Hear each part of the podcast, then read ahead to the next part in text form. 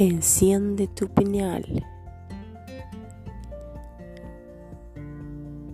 La conciencia cósmica es responsable de las formas y propósitos manifiestos en la materia. Las frecuencias resonantes del planeta son un resultado de este proceso.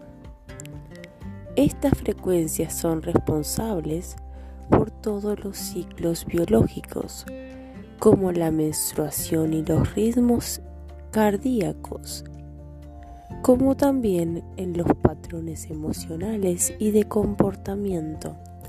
Esas frecuencias son entonces reflejadas por la, por la flora y la fauna, los cuales son instrumentos biológicos que responden a los patrones de onda.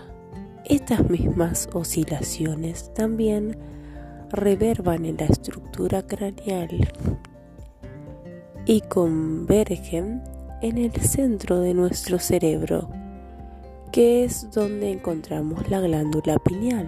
La glándula pineal es conocida por muchas culturas antiguas, las cuales creían que era el tercer ojo. Descartes la llamaba el asiento del alma, donde la mente y el cuerpo se unen. Cada célula individual de nuestro cuerpo recibe impulsos electromagnéticos desde nuestro sistema nervioso central. Ellas reciben los mismos impulsos que fueron transmitidos para cada ser físico en la Tierra. Es por lo anterior que en esta ocasión hablaremos de cómo estar en armonía con el medio ambiente y siendo un vínculo importante la glándula pineal, es interesante conocer la diferencia entre estimulación y activación. Por otro lado, hablaremos del talón de Aquiles, que es el tiempo. Por Dalia María García Fuentes.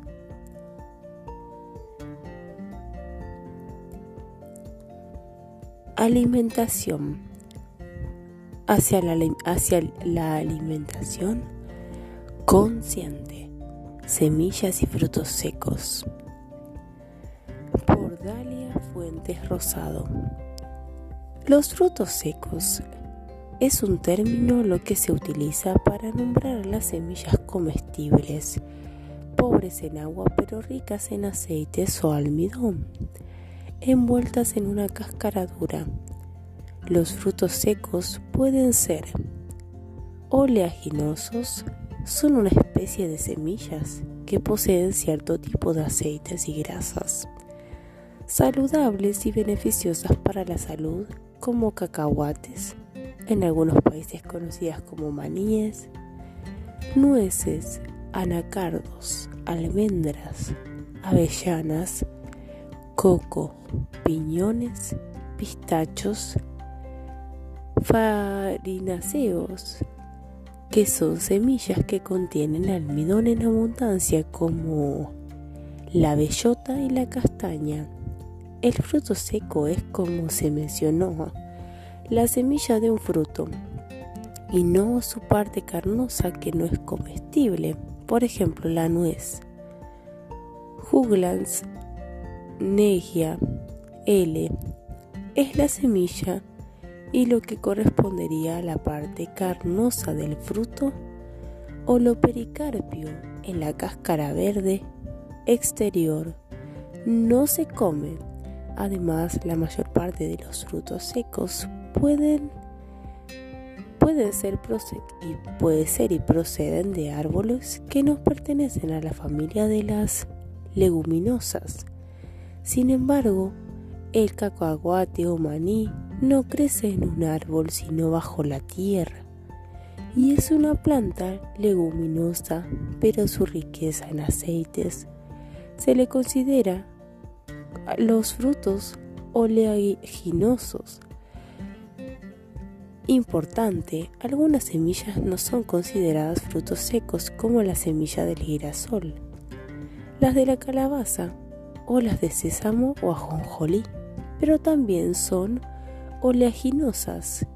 Los frutos secos no deben confundirse con las frutas dulces, disecadas o desecadas, como las pasitas, ciruelas pasas, orejones, etc. Por su parte, comestible es la, es la pulpa y no la semilla. Los frutos secos por su composición muchas calorías, grasas, proteínas de alta calidad, vitamina E, calcio, hierro y fibra. Sin embargo, las personas no les reconocen su gran valor nutricional y los utilizan como golosinas para picar. Hasta hace algunos años se consideraba a los frutos secos oleaginosos nocivos para la salud del corazón y las arterias. Sin embargo, la grasa mono y polisaturada o poliinsaturadas que contienen es, es eficaz para reducir el nivel de colesterol en la sangre y se ha comprobado que protege el corazón y reduce el riesgo de enfermedades coronarias e infarto no provocan obesidad, sino una pérdida de peso porque la calidad de sus aceites ayuda a eliminar las grasas acumuladas. Son un alimento para el cerebro. No producen ácido úrico y son saludables para los diabéticos por la escasa proporción de carbohidratos de, de hidratos de carbono el cultivo de las plantas oleaginosas es tan antiguo como el origen mismo de la agricultura y la aparición de las ciudades hace unos 7.000 años. Los 10 cultivos oleaginosos de mayor producción y más cotizados en los mercados internacionales actualmente son canola, cartamo, girasol, algodón, cacahuate, ajonjolí, lino, olivo, soya y maíz. Estos tres últimos no son frutos secos, pero sí son muy cotizados para la fabricación de aceites y se les considera oleaginosos. Los frutos oleaginosos últimamente están en auge, especialmente por sus propiedades de su grato sabor, y su versatilidad, pues de una sola semilla se, se obtienen múltiples productos, por ejemplo las semillas de girasol, del cacahuate, de la almendra, la nuez y las aceitunas. Se disfrutan en forma natural o bien se les ha dado gran variedad de usos, desde la extracción de aceites y mantecas vegetales para cocinar y pastas para la alimentación humana y animal hasta la, fabricación de fibra textil del algodón y el lino o la tintura del cartano y gracias a las nuevas tecnologías con oleaginosas se elaboran productos de uso farmacéutico, proteínas, vitaminas y minerales, jabones, agroquímicos, barnices, aceites, biocombustibles, plásticos, biodegradables, etc.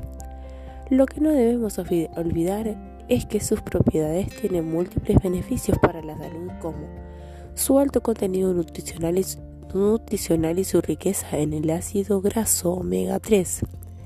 La fibra que contienen facilita el tránsito intestinal. El cacahuate es fuente importante de proteína vegetal. Cada 25 gramos contiene 7 gramos de proteína.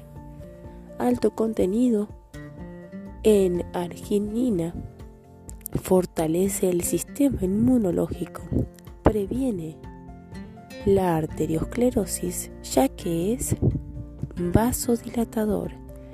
Las semillas de la calabaza contienen pocas calorías e hidratos de carbono y mucha fibra. Son laxantes, antiparasitarias y estimulan la buena función intestinal. Las avellanas y las almendras son ricas en potasio, calcio y vitaminas. Las castañas contienen el mineral selenio que es antioxidante y magnesio. Por último, para que la alimentación vegetariana, los frutos secos constituyen un alimento fundamental, pues puesto que contienen proteínas y grasas de buena calidad y no contienen ácido úrico ni colesterol. Vamos a pasar algunas recetas. Ensalada de semillas. Ingredientes. 100 gramos de, de germinados de alfalfa. Una lechuga escarola. Una rama de apio. Dos zanahorias. Dos manzanas. Media cebolla. Hojas de albahaca. 100 gramos de nueces picadas. Un diente de ajo. Una cucharadita de ajonjolí. Sésamo tostado 2 cucharadas de semilla de girasol sin cáscara, jugo de limón, 4 cucharadas de aceite de oliva, sal a gusto. Preparación. Lavar y desinfectar los vegetales. Trocear la lechuga. Picar la zanahoria, el apio y rebanar la cebolla. Pelar, quitar el corazón y picar las manzanas. Poner en una saladera las hortalizas, las manzanas, la albahaca, las nueces y el germinado. Para el aliño o para condimentar, machacar las semillas de girasol y las de ajonjolí. Con la sal, el diente de ajo, mezclarlo con el aceite y el jugo de limón y condimentar en el momento de servir. Calabaza en tacha. Ingredientes. Una calabaza de kilo y medio. 500 gramos de piloncillo chancaca o panela. Dos rajas grandes de canela. Medio kilo de guayabas. Medio kilo de tejotes, una cucharada de semillas de anís, una cucharada de clavo de olor. Lava, preparación. Lavar muy bien la calabaza de, de castilla y con un machete cortarla en dos. Si lo desea con un cuchillo chico y una cuchara. No tirar las semillas, pues pueden tostarlas y comerlas como una golosina después. Partir la calabaza en trozos pequeños. Poner los tejotes en agua caliente para que, eh, le den un hervor. Pelarlos y, y cortarlos para quitar las cepillas. Calentar el agua de la olla con el piloncillo y las rajas de canela. En una bolsita de gasa o saquito bien armado de tela, colocar las semillas de anís, los clavos de olor para que no se salgan de dentro del almíbar. Hervir hasta que se espese. Colocar la calabaza en la olla del almíbar con las semillas hacia abajo y dejarla cocer por una hora. Cuando ya esté bien cocida, agregar las guayabas cortadas por 10 minutos dejar hasta que estén suaves, retirar de la olla, destaparla, dejar que se enfríe a temperatura ambiente y colocar la calabaza y todo lo demás en un recipiente de vidrio, vertiendo por encima el jarabe. Se guarda en el refrigerador.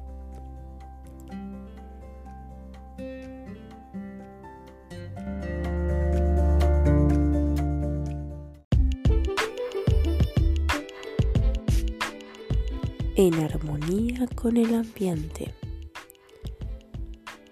Por Federico Cabano. Cada vez más y más personas van tomando conciencia de la importancia de vivir en armonía con lo que nos rodea. Algo que las culturas antiguas lo sabían y lo hacían. Lamentablemente la humanidad lo fue perdiendo a lo largo del tiempo, pero lo bueno es que estamos recuperando esa cualidad la bioconstrucción es un, sistema de construcción realizado con los materiales de bajo impacto ambiental o ecológicos reciclados o altamente reciclables. Los recursos para hacer viviendas por medio de la bioconstrucción son renovables, desde el barro hasta los fardos de paja. El acto de construir y de edificar genera un gran impacto en el medio ambiente que nos rodea. La bioconstrucción persigue minimizarlo en la medida de lo posible, ayudando a crear un desarrollo sostenible que no agote el planeta, sino que sea generador regulador de los recursos empleados en conseguir un hábitat saludable y en armonía con el resto. Tenemos que tomar conciencia que cada cosa que construimos tiene un impacto en este hermoso planeta azul. Por lo tanto, tenemos que ver cuál va a ser ese impacto y si, si va a ser un problema para nuestros nietos o los hijos de ellos. La bioconstrucción resurge como alternativa al modelo convencional al concebir la edificación de, manera que se aprovechen al máximo los recursos naturales y se reduzca su impacto ambiental en la naturaleza y en las personas. Una de las principales metas es la, eficiencia energética utilizando técnicas de construcción que minimicen o prescindan de la utilización de energías convencionales. Por ejemplo, en este tipo de construcciones se tiene en cuenta la orientación de la edificación para que se aproveche al máximo la luz y el calor del sol que puede dar. A su vez utilizar los materiales adecuados que hacen que la, que la casa esté fresca en el verano y cálida en el invierno, reduciendo de esta manera el uso de gas y electricidad. Uno de los materiales más utilizados en este tipo de construcciones es el adobe, barro. El adobe es una de las técnicas de construcción más antiguas y populares del mundo su uso ha sido registrado a más de 10.000 años en las más variadas zonas y climas del planeta.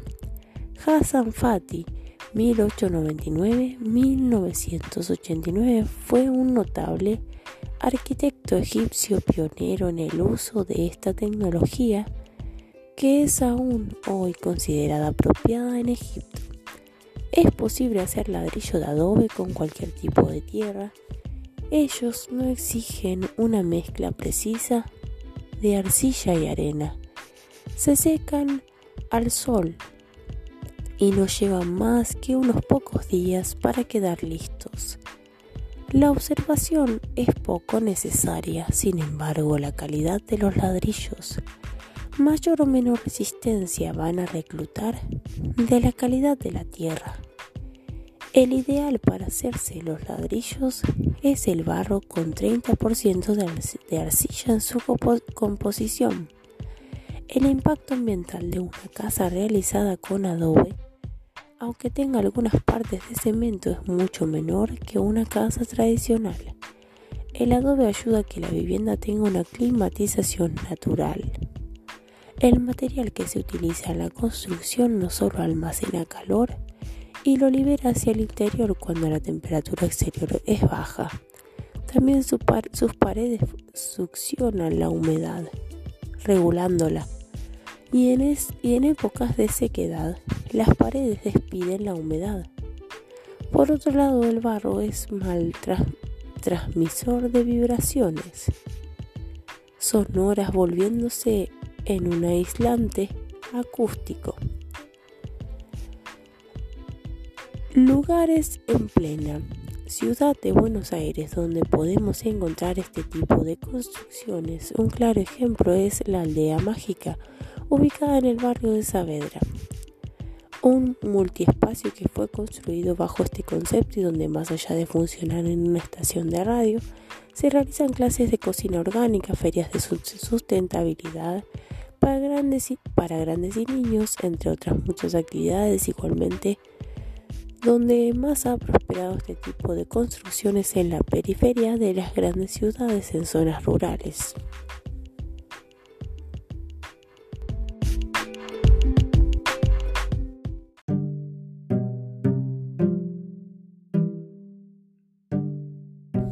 Estimulación versus Activación de la glándula pineal por, por Dalia García Fuentes. Como algunos de ustedes saben, yo soy instructora del método de activación interna de la glándula pineal, creado por Fresia Castro. Recuerdo que en mis inicios no existía tanta información acerca de la glándula pineal, si bien encontraba estudios en lo que hace esta glándula físicamente y de las hormonas que secreta. Pero otro tipo de información era muy poca. Lo único que encontré entonces era lo que decía Descartes. La pineal es el asiento del alma. Esto que les cuento fue desde hace siete ya siete años y el método de Fresia Castro que imparto tiene 21 años, es decir, se ha ido abriendo camino. Sin embargo, ahora uno busca en internet las formas de activar la glándula pineal y aparecen muchísimas páginas con información muy diversas con respecto a esto. De hecho, a mis seminarios muchas veces acuden personas que dicen que ya la tienen activada la glándula pineal y que si les servirá de algo tomar el seminario. La pregunta que siempre les hago es, ¿desde que activaste tu glándula pineal cambió tu vida?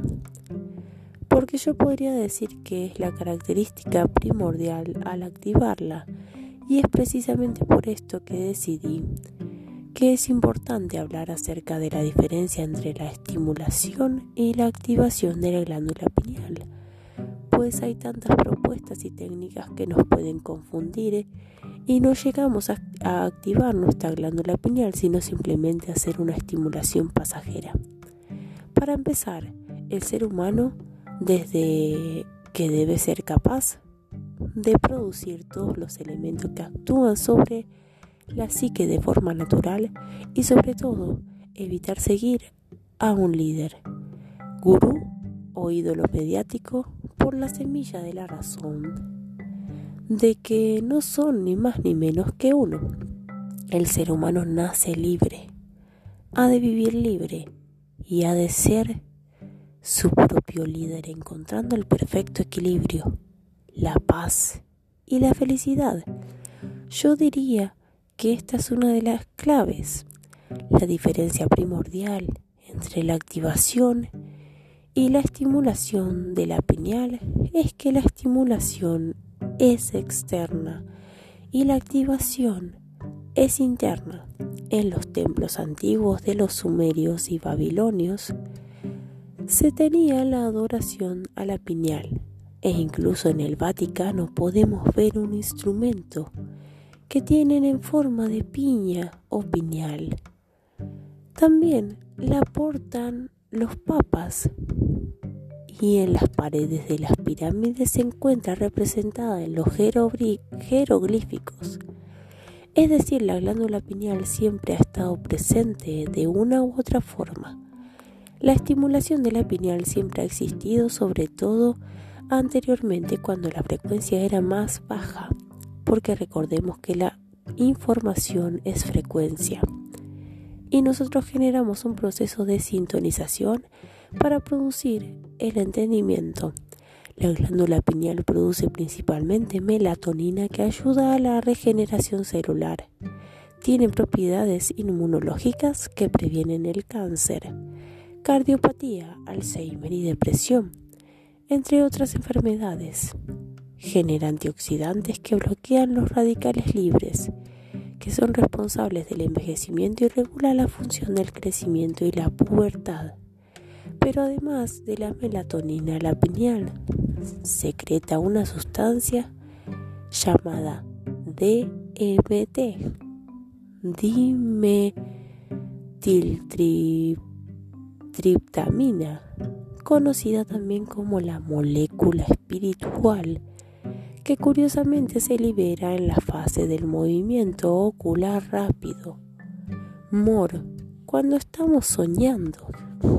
Qué increíble, ¿no? Bueno, los chamanes conocían hace muchos años las plantas que producen esta sustancia y la utilizaban en rituales. ya que así podían acceder a sus ancestros y maestros espirituales. Un ejemplo de estas plantas es la ayahuasca, que libera DMT. Es una planta que dicen es un comple es completamente inofensiva y no causa dependencia alguna porque es inocua. Igual algunas drogas farmacéuticas como las que se usan para dormir producen el efecto de estimulación momentáneamente porque es de afuera hacia adentro. También se puede hacer por medio de sonidos específicos que claro no activan, sino que solamente estimulan por lo que no van a producir un cambio en la vida. Algunas de las formas que se usan para estimular la glándula pineal son 1. Imágenes 3D.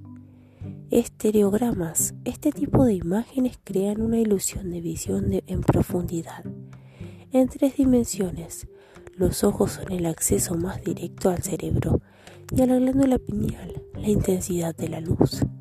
¿Qué pasa cuando vemos las imágenes escondidas en, gráficos 2D? vemos las dos dimensiones en un plano, en tres dimensiones es porque se estimula la glándula pineal, también responsable de la intuición y de la visión. Con la mirada convergente divergente de los dos ojos podrás ver la pineal si realizas este tipo de ejercicios. Cada día unos minutos. Si esto es lo que nuestro cerebro puede hacer con dos planos, ¿se imaginan lo que puede hacer si hacemos esto en nuestra realidad tridimensional? 2. Técnicas velo y veo.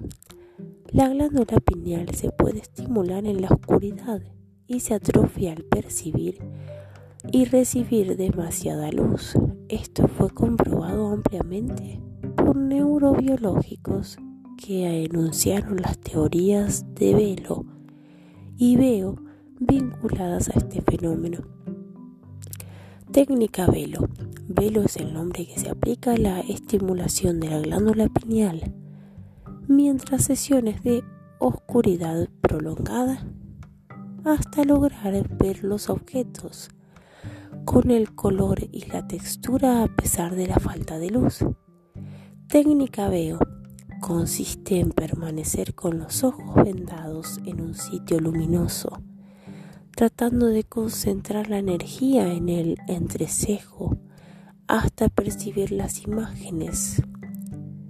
3. A través de visualizaciones y mantras.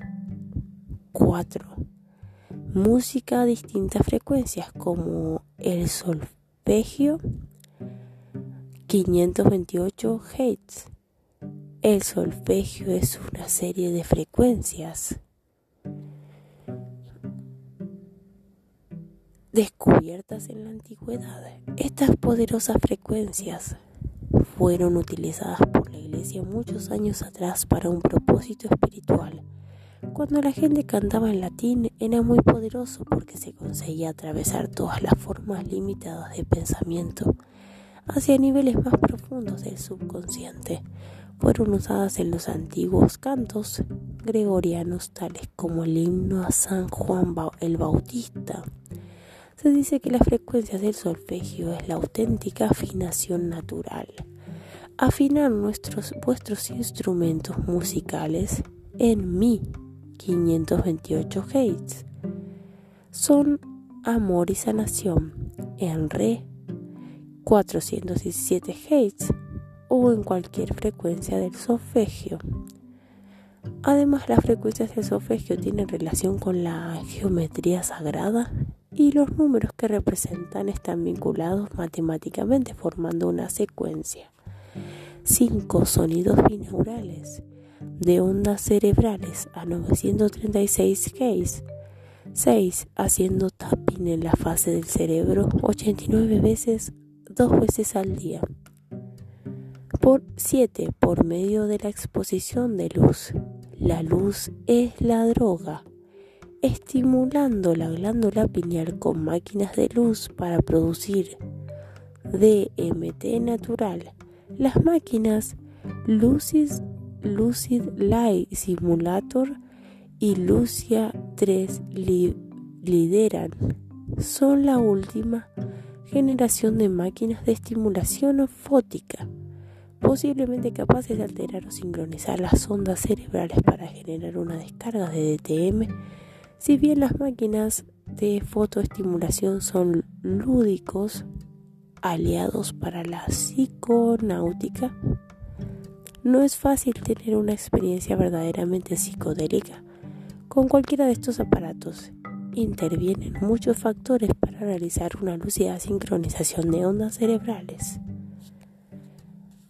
con la frecuencia luminosa y disparar al sujeto un sueño despierto de fractales y sanación hasta la conciencia brahmánica.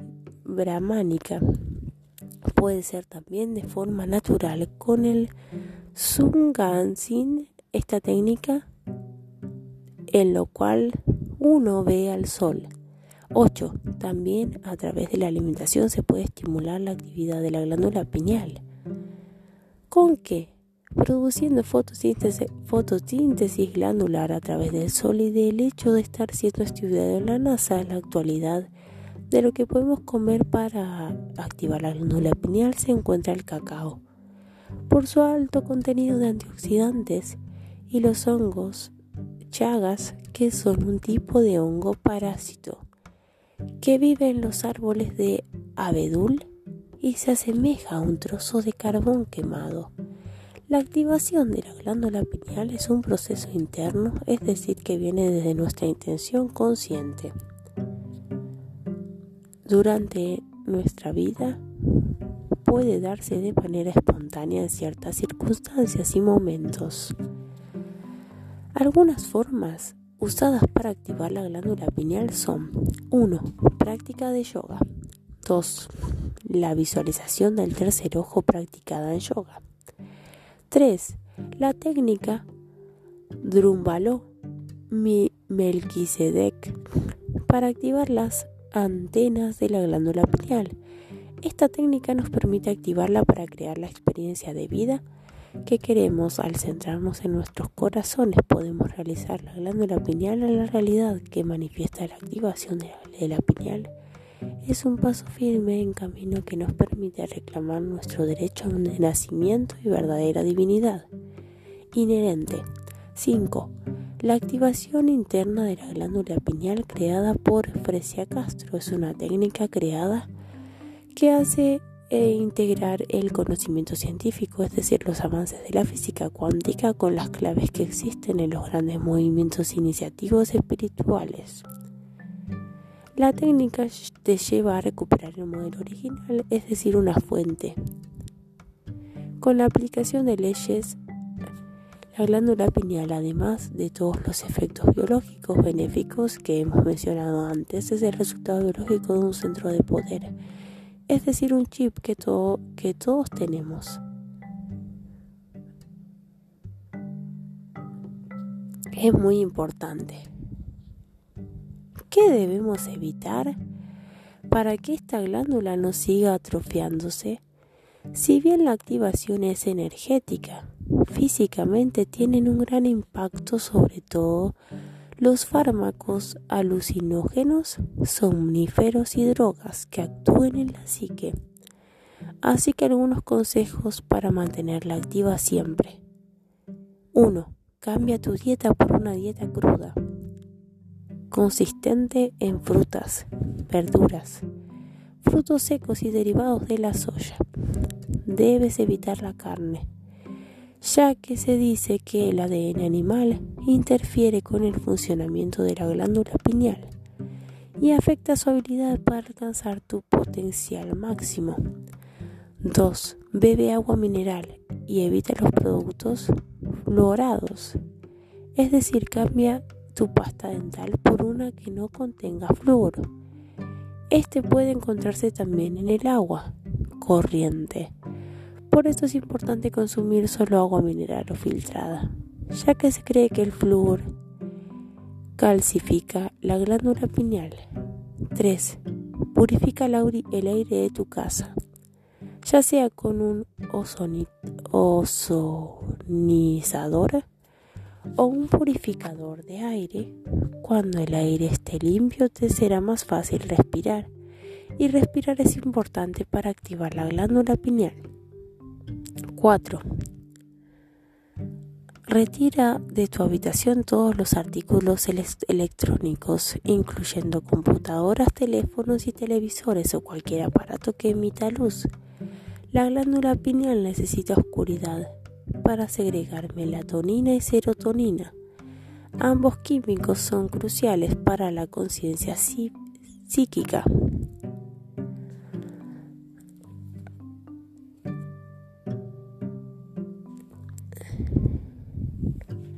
¿Qué función cumple la glándula pineal en el cerebro?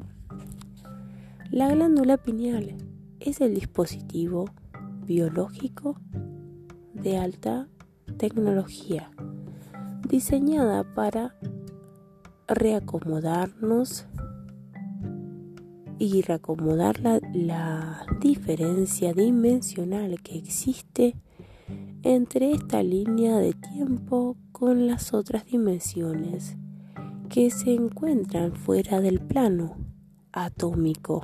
Su actividad radica en 1. Sincronizar las frecuencias sinápticas en el cerebro durante el estado onírico, momento del que este órgano debe actuar dimensionalmente entre dos planos distintos. 2. Potenciar electromagnéticamente la salida del ser energía del cuerpo físico durante el proceso omnírico o meditativo, momento que la glándula pineal recepta la interferencia de otras frecuencias vibratorias cercanas.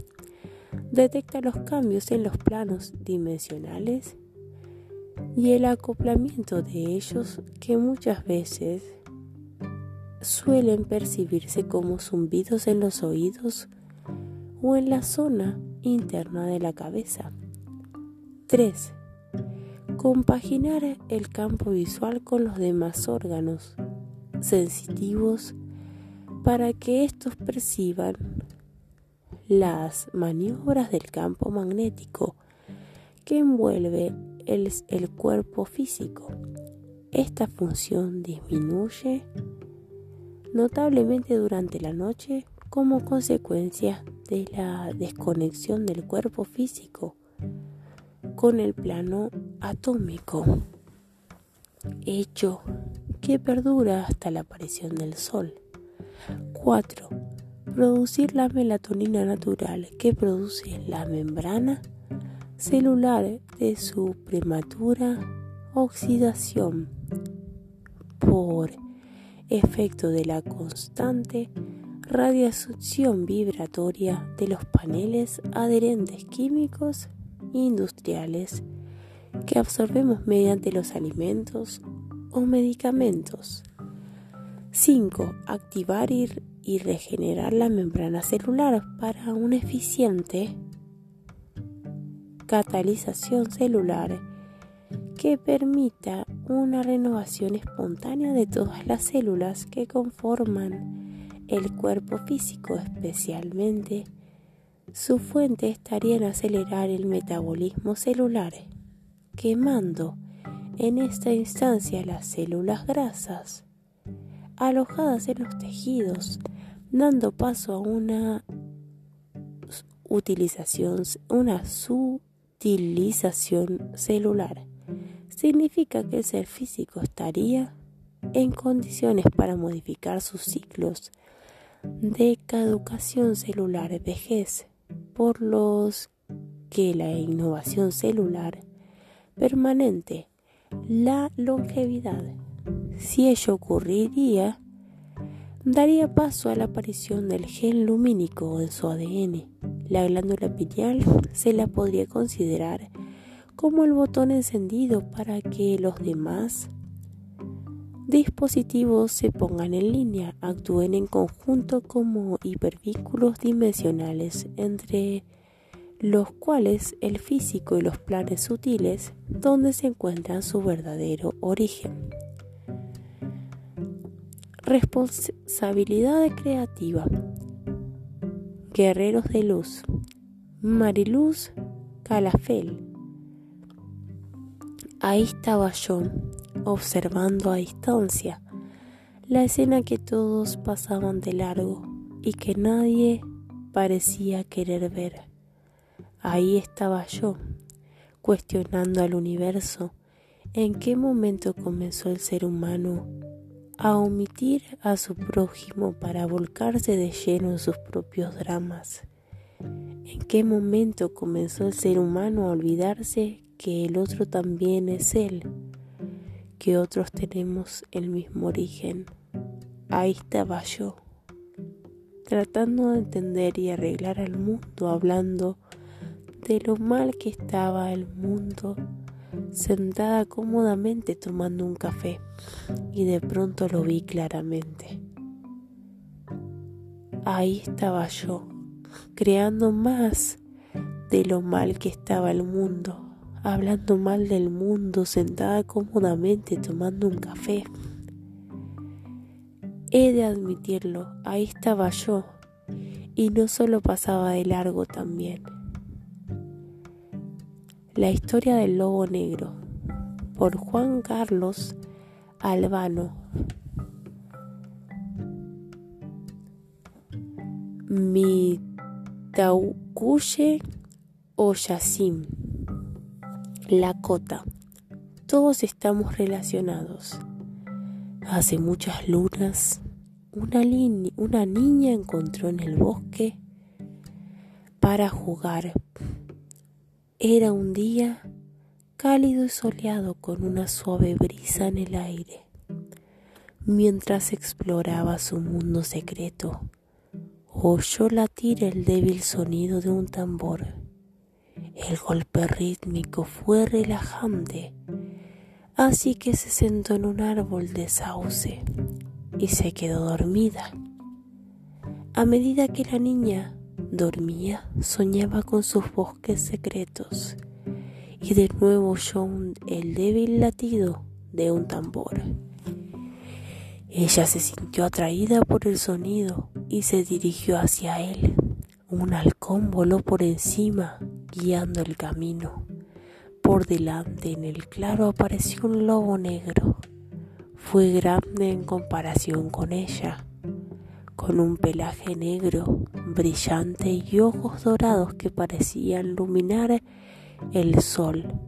Se quedó inmóvil, como lo hizo ella, a lo lejos un indio de a pie, mirando a la niña y al lobo. La joven no tenía miedo del lobo, ni, del ni el lobo de ella, ni del indio. Ella se sintió atraído ellos. Y a medida que el tambor seguía latiendo, ella caminaba hacia el lobo. Se puso de pie delante de él y él bajó la cabeza antes de acariciar sus brazos con el hocico. Ella se arrodilló y miró sus ojos de oro, sin decir una palabra en voz alta.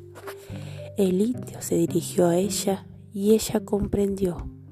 En ese momento supo que era una parte de ellos.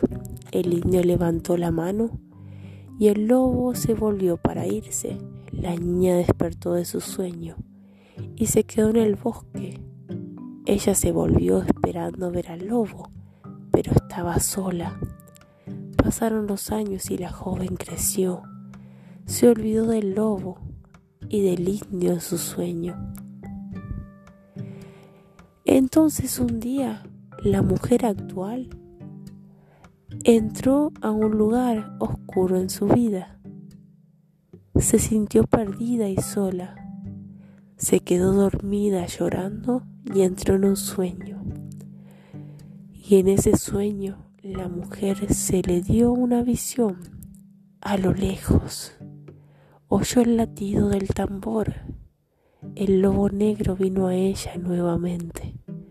Sus ojos dorados, iluminados, atravesaron la oscuridad. Una vez más en la distancia el indio permaneció en silencio.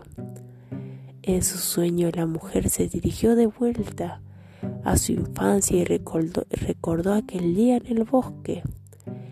Ella sabía que aunque ella se extravió, no estaba sola. Ella no estaba perdida.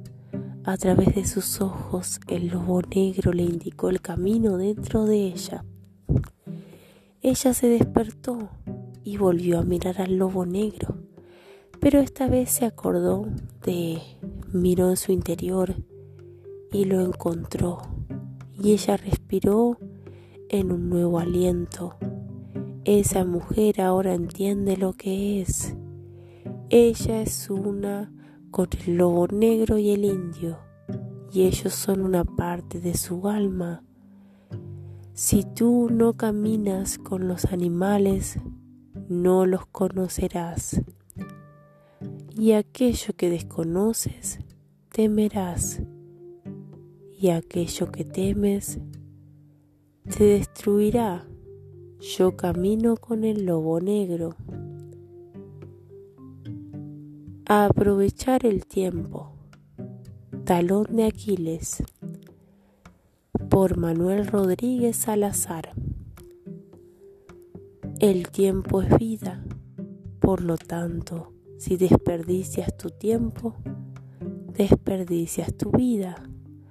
Alan Lacane. La frase anterior expresa una verdad profunda. Desafortunadamente, como sucede con otras grandes verdades que escuchamos o leemos, no las reflexionamos ni analizamos. Nos concretamos a registrarlas en memoria como otro concepto inútil porque no nos sirve para nada. Eso sí, como ya lo sabemos, tenemos la gran ventaja cuando nuevamente leemos o escuchamos el tiempo es vida, de suprimirlo de inmediato para no perder tiempo con más de lo mismo. Así somos los seres humanos. En cambio, cuando alguien nos dice algo como no tengo tiempo para hacer todo lo que quiero. Nunca tengo tiempo para mí. Dejo muchas cosas a medias sin terminarlas por falta de tiempo. Quisiera aprender o hacer X cosa, pero es imposible, porque no tengo tiempo. No me alcanza la vida, expresión que ocasionalmente, que ocasionalmente he oído. Podemos gastar desperdiciar tiempo contestando que estamos de acuerdo e inclusive comentar ejemplos propios que corroboran esas verdades. Así somos los seres humanos. Para complementar los tropiezos que obstaculizan aprovechar mejor el tiempo, hay quienes no saben qué es lo que quieren, no saben decir no, interrumpen cualquier cosa que están haciendo porque voló una mosca hacen cosas que no sirven para nada. Reaccionan ante cualquier estímulo gastando innecesariamente tiempo. Inician proyectos importantes y los abandonan. Realidades innegables. Lo único que todos tenemos desde el momento en que nacemos hasta el instante en que morimos es tiempo. Como aprovechamos o despilfarramos el tiempo que todos tenemos por igual cada día.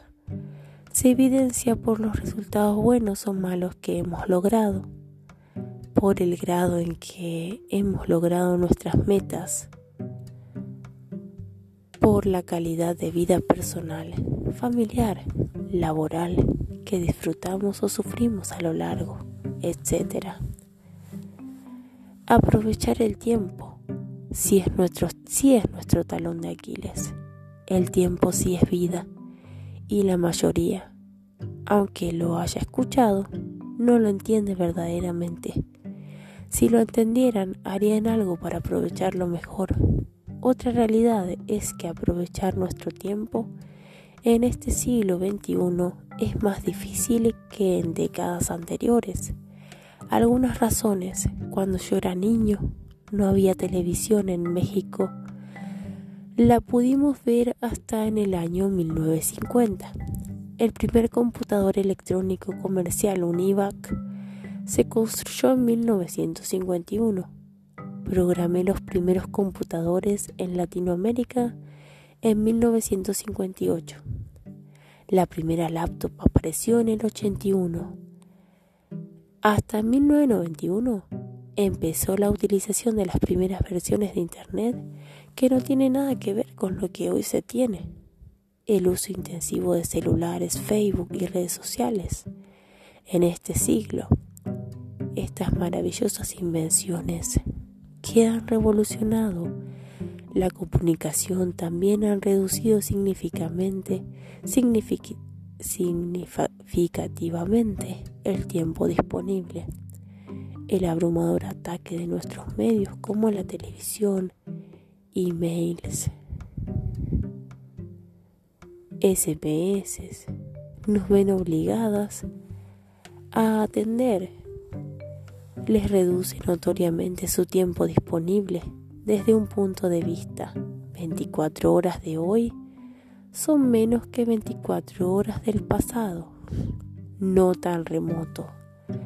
Otro factor que debo mencionar y que impacta a quienes trabajan en empresas es el criterio generalizado que inició con la globalización de los ochentas.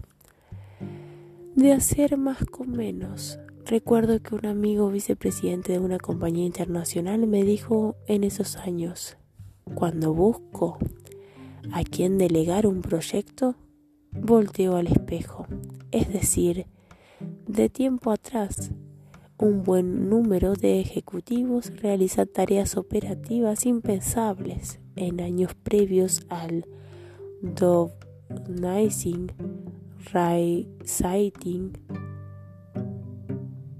y esa práctica tiene a mi juicio un costo muy elevado.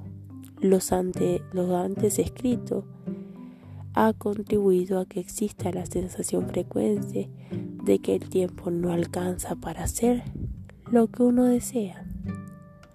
Aceleración de las vibraciones cerebrales. A mayor presión del entorno, más vibraciones. Mayor reactividad ante las situaciones que se enfrentan, menos escuchar.